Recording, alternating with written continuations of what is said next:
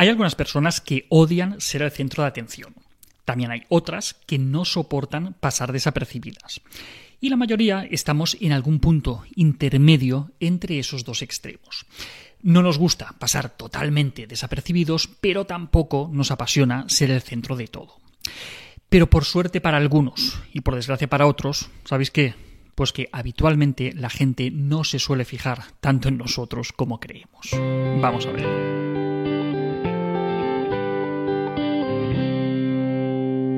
Esto es algo que, veo mucho, tanto dentro como fuera de la consulta. Nos preocupa cómo nos verán los demás, qué opinarán de nosotros, qué implicaciones puede tener que nos mostremos de una manera o de otra. Y empleamos un montón de tiempo con pensamientos y con conductas relacionados con todo esto.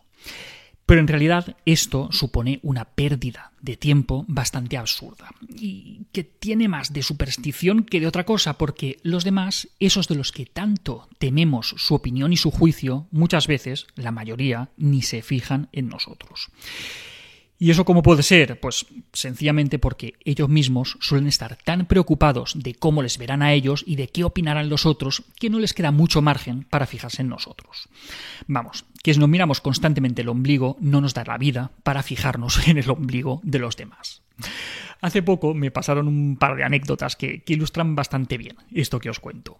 Una está relacionada, como veréis, con mi pelo. Imagino que os habéis dado cuenta, ¿no? Los que me seguís tiempo. Llámalo crisis de los 40, crisis de identidad, como quieras. La cosa es que, como estáis viendo, pues, eh, me he cansado de ir siempre con el pelo rapado y, desde hace ya medio año que, no paso por la peluquería.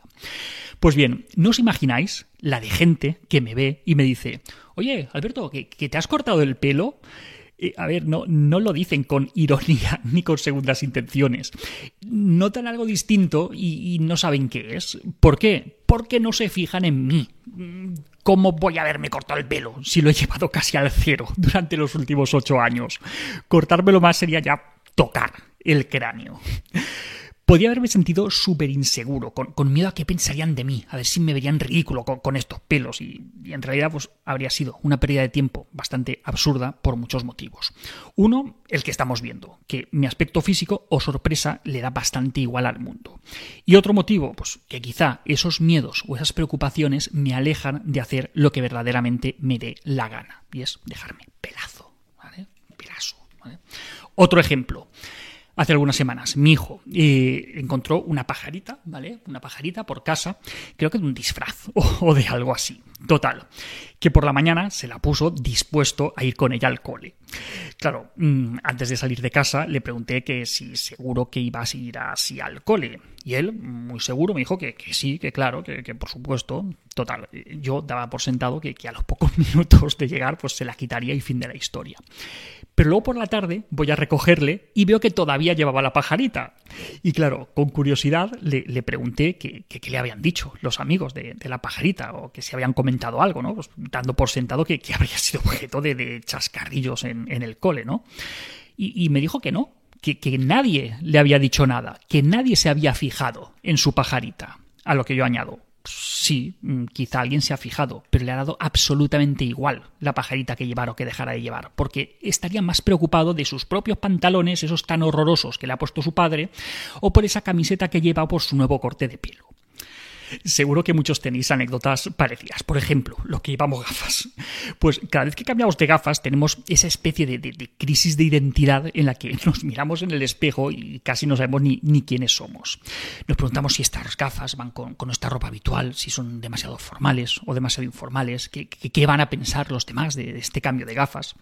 Y de repente alguien te ve y te dice, uy, te noto diferente, ¿te has puesto gafas? Y sí, es que llevas 20 años llevando gafas. De hecho, de toda la gente con la que te relacionas ahora, nunca nadie te ha visto sin gafas. Lo que pasa es que notan algo diferente en ti, pero no saben ni lo que es. Porque en vez de fijarse en tus gafas, estaban preocupados por si esa camiseta que llevan les marca la barriga, si el pelo ya les clarea demasiado o si son ridículos esos pantalones porque son de la temporada pasada. Pues eso, que como os digo, que probablemente nadie se fija tanto en uno mismo como uno mismo. Esto nos pasa a todos, pero hay un momento de la vida en el que esto es especialmente intenso. ¿Os imagináis cuándo? Bingo, efectivamente, en la adolescencia. Los adolescentes invierten mucho, mucho, mucho tiempo pensando sobre sí mismos y asumen que los demás hacen lo mismo. Esto es, estar siempre pendientes de ellos. Por eso muchas veces se sienten el centro de todas las miradas y creen que en todo momento los demás les observan y les juzgan.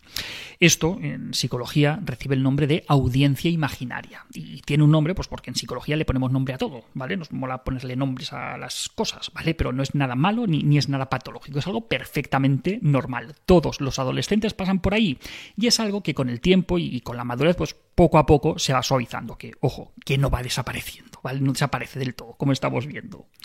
Y algunos diréis, bueno, es que en mi caso hice tal cosa y es que me dijeron de todo, es que, los demás sí que se fijan en mí.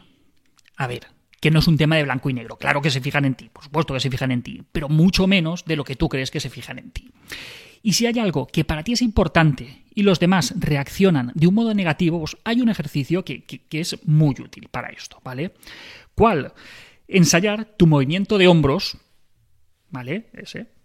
Ensaya tu movimiento de hombros para demostrar que te da igual, o al menos que te gustaría que te diera igual lo que los otros piensen de ti. ¿Vale? Y hasta aquí otra píldora de psicología.